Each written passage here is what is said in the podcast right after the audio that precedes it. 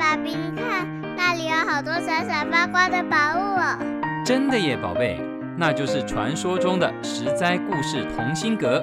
我们赶快去一探究竟吧。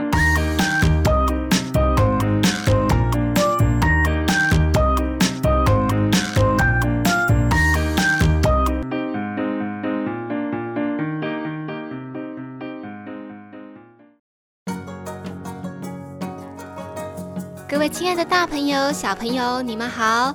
我是陪你在故事里寻宝的琪琪姐姐。最近，琪琪姐姐有个朋友想要研究他们家族的族谱，却发现她只知道爷爷、爸爸和他自己三代，没有办法在网上追溯。其实，多数人的家庭能够数出四五代就很不错了。如果能数到八代，就可以大声鼓掌欢呼。能够到九代以上，真的已经非常非常不容易。琪琪姐姐最近在寻宝的书法世家五百年，书圣王羲之的家族就可以数到九代以上，而且每一代都有子孙被记载在史书里。王氏一家族有孝子，有宰相，有皇后，有驸马爷，有书法家，有大诗人，有女中豪杰，还有佛门高僧。哇，多么令人赞叹的家族啊！今天是书法世家五百年系列的第十二集，也是最后一集。琪琪姐姐要分享的是一代书圣王羲之的曾祖父王览的故事。没有了不起的祖先，哪有不得了的后代呢？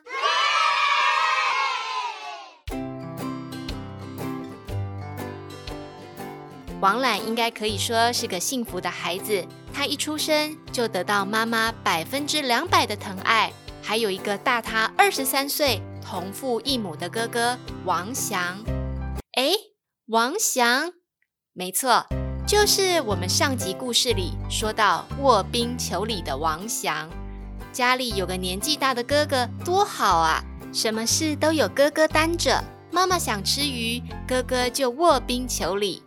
院子里的大树结果有哥哥照料着，作为全家最小的孩子，什么事都不用他费心。可是啊，王览却不是一个这么不长心眼的傻孩子。小小年纪的他，就发现尽管哥哥很努力、很认真地照顾家里，妈妈却总是对哥哥不满意，一不开心还会动手打哥哥。哥哥虽然个头比妈妈高，力气也比妈妈大，但是哥哥从来不忤逆妈妈。王览知道是妈妈无理取闹，因此当妈妈又要动手打哥哥的时候，他就会哭着抱住哥哥，这样子妈妈就会心软。王览长到十多岁的时候，他常常劝妈妈对哥哥好一点，可是妈妈嘴上说好好好，实际上却不是这么一回事。还是常常对大哥恶言相向，甚至于还会找借口虐待哥哥娶来的嫂嫂。尤其王览的爸爸过世之后，大哥王祥成了一家之主。因为哥哥孝顺又疼爱弟弟，而且学识渊博，王祥在地方上的声望越高，大家越是赞美他、尊崇他，妈妈就越不开心，越是气在心里。妈妈对王翔的不满日积月累的，让他心里生病了。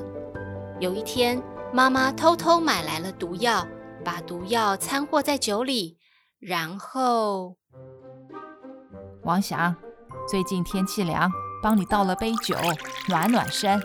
过来，坐下喝一杯吧。弟弟王览觉得很奇怪，妈妈怎么会突然对哥哥这么好？事情好像不太对劲。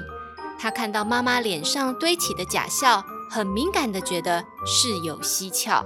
他从哥哥手上抢过酒杯，说：“哎，娘，我也会冷啊，这杯酒让给我吧。”妈妈看到心爱的儿子王览拿起毒酒，急急忙忙的说：“你胡来，跟哥哥抢什么？这是给你哥的。”有什么关系？我喝掉再帮他倒一杯新的就好啊。三个人抢来抢去。那杯酒就这么洒了一地，妈妈眼看精心准备的毒酒洒了，骂了一声：“嘿，小子多事！”挥挥衣袖就走进房间。王祥、王懒兄弟俩面面相觑，刚才那杯酒肯定没好事。此后，母亲给王祥的所有食物，王懒必定先尝一口。母亲生怕害到王懒，也就不敢在王祥的食物里动手脚了。王家家里多事，家外的天下也多事。那个时候，东汉末年，天下大乱。烽火四起，王祥作为一家之主，带着继母和弟弟王览一家躲避战祸，在乡下隐居。他对继母毫无保留的照顾，以及兄弟俩深厚的情谊，终于慢慢的影响了继母。他终于了解到王家不能没有王祥，也解开了多年来对王祥的心结。一家人总算可以和乐生活。王祥的贤孝让他不论走到哪里都被称颂，即便在隐居期间，都不断有人邀请他出来做官。王祥总是坚持不愿就任。后来是弟弟王览一直劝哥哥，还帮他准备好车子用品，鼓励哥哥发挥才能，叫哥哥不用担心家里。王祥这才终于首肯进入官场。这个时候的王祥已经六十多岁了。六十多岁一点都不老，反而带着一身见识。果然，他管理的地区本来盗贼横行，没多久他就维持住地方的治安，让当地百姓都能够安居乐业。很快的，王祥官位越做越高，就算他已经七八十岁，辞官在家，国家一旦有大事，皇帝一定会派人去向他咨询。这样一个年轻时能在冰天雪地里卧冰求鲤的王祥，活到了八十四岁。他的弟弟王览也早就跟哥哥一样，在朝廷担任重要职务。王览的子孙当中出了很多历史上的重要人物，例如他的大儿子就是辅助建立东晋的名宰相王导，他的孙子更是赫赫有名的王羲之。王祥能够不跟后母计较，尽心孝顺奉养；王览能敬爱哥哥，化导母亲。两个兄弟，两个家庭住在一起，能够和和气气，相互友爱，兄弟彼此扶持成长，子孙也教育成才，开枝散叶，成就书法世家五百年。我是琪琪姐姐。